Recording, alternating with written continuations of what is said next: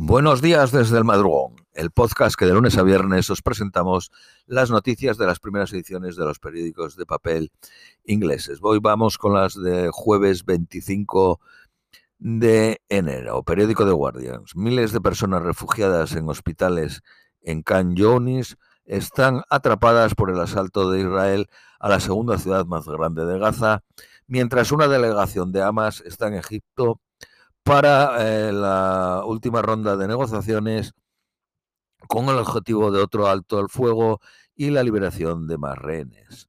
La Armada israelí dijo ayer haber rodeado la ciudad de que dijimos antes de Khan Yunis después de dos días de fuertes luchas. Alrededor de 80.000 eh, palestinos viven en esa ciudad que acoge también a 425.000 desplazados. Alrededor de 18.000 personas se creen que están refugiados en el hospital de Nasser, un edificio administrado por la Agencia de la ONU para los Refugiados Palestinos, donde había 800 eh, personas, fue atacado ayer por un tanque. El director de la agencia dijo que habían muerto nueve personas y herido 75, sin que los cuerpos médicos pudieran acceder al edificio.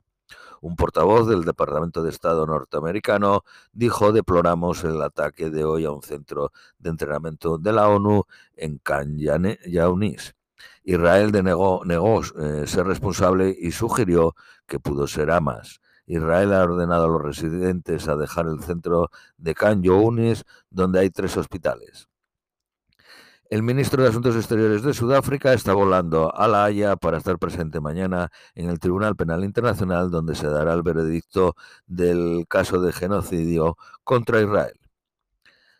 Dos eh, barcos navegando cerca del Golfo de, de Adén fueron forzados a buscar el apoyo de la Marina de Estados Unidos, que los escoltó.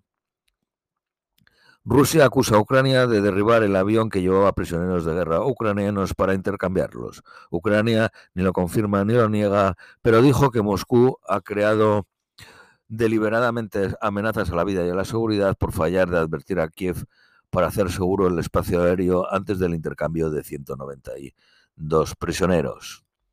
Donald Trump ganó las primarias republicanas en New Hampshire. Haley, la única rival republicana de Donald Trump, dice que continuará en la carrera eh, al menos hasta el 24 de febrero en las primarias del sur de Carolina, que es su estado. Donald Trump le saca 30 puntos en las encuestas. Miles de argentinos tomaron las calles para protestar contra los recortes catastróficos de Milei en una huelga general en el que cerraron colegios y negocios. La inflación en Argentina de diciembre fue del 25.5, comparado con la de noviembre que fue 12.8.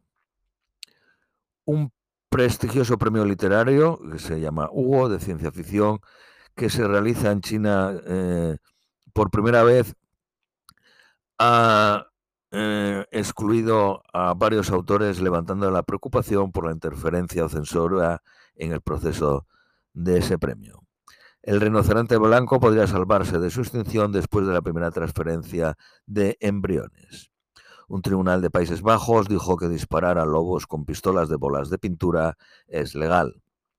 Si el servicio postal pasase a desempeñarse solo tres días a la semana, podría ahorrarse 650 millones de libras y 200 millones si dejase de funcionar el sábado. El billonario británico de 86 años, Joel Lewis, que controla el club de fútbol Tottenham Hotspur, ha sido declarado culpable de usar un plan para enriquecer amigos y asociados, compartiendo información de empresas de la que era inversor. Downing Street ha rechazado una advertencia del jefe de la Armada Británica de que los británicos deben de estar preparados para tomar las armas en una guerra contra Rusia, porque hoy en día el ejército profesional es muy pequeño.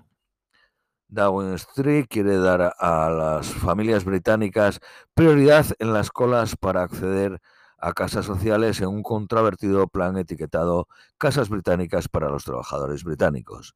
La idea ha causado enfado en algunas personas de Downing Street, quienes advierten que podría producir el apoyo del Partido Reform Reino Unido. Expertos dicen que el plan probablemente es ilegal, imposible de realizar o ambas cosas a la vez. Aumenta el número de niños obesos de 10 y 11 años debido a la pandemia. Nadar en aguas frías parece aliviar los síntomas de la menopausia. Periódico Daily Mail. Un asesino suelto convicto será la primera persona en el mundo en ser ejecutado con gas nitrógeno, un método que ha sido calificado de demasiado cruel para los animales. Solo en tres estados de Estados Unidos es legal esta clase de ejecución. Periódico Daily Telegraph. El álbum de los Rolling Stones, Hackney Diamond, ha conseguido solo una, una nominación para los Brit Awards, premio que se determina por la votación del público en Instagram. Periódico de Independent, de Independent. La cantante Rage ha realizado Rage, ha, ha, recibido siete nominaciones de ese mismo préstamo, de premio British Award, batiendo el récord anterior que de un mismo artista había acumulado seis nominaciones. La gorila más vieja, de, y el gorila, pero en este caso es gorila más vieja del Reino Unido, ha muerto a los 60 años en el zoo de Belfast. Había, ha estado en el zoo 32 años. Más de 40 muertos en el colapso de una mina en Mali. Y por último, las previsiones meteorológicas para hoy, máxima de 12, mínima de 11. Esto es todo por hoy, os deseamos un feliz jueves y os esperamos mañana viernes.